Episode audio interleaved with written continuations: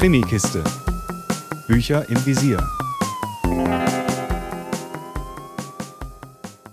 Hallo zu einer neuen Folge der Krimikiste.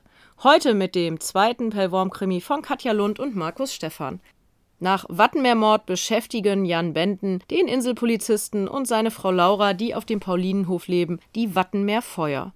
So ist auch der Titel des Buches. Und natürlich ist es auch ein Fall für Tamme Hansen, der sich selbst für Jans Assistenten hält und nur allzu großes Interesse an Kriminalfällen, besonders an Mordfällen hat. Eigentlich hatte Jan ja gehofft, dass nach dem gelösten Mordfall in Band 1 Wattenmeermord nun endlich die ersehnte Ruhe auf Pellworm eintritt.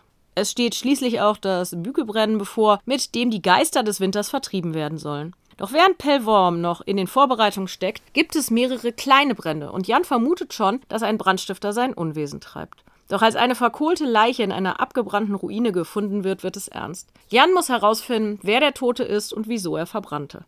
Eine Spur führt ihn zu einem Mann namens Sönke Lürsen, der nach einer Auseinandersetzung mit seiner Frau verschwunden ist und auch nicht an sein Telefon geht. Sönkes Sohn Tillmann, der an selektivem Mutismus leidet und daher nur mit wenigen Menschen sprechen kann, können Jan und die Kollegen aus Flensburg nicht befragen.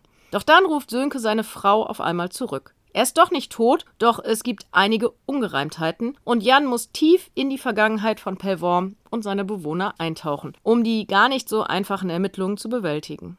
Wie beim letzten Mal unterstützt Laura ihren Mann und reflektiert mit ihm die Ergebnisse seiner Recherchen. Und sie bringt auch eigene Ideen ein und wird selbst aktiv. Genauso wie Tamme, der allerdings die Mafia im Verdacht hat. Ebenso wie Wattenmeermord hat Wattenmeerfeuer mit seinem spannenden Fall und einer Prise Humor wirklich gut unterhalten.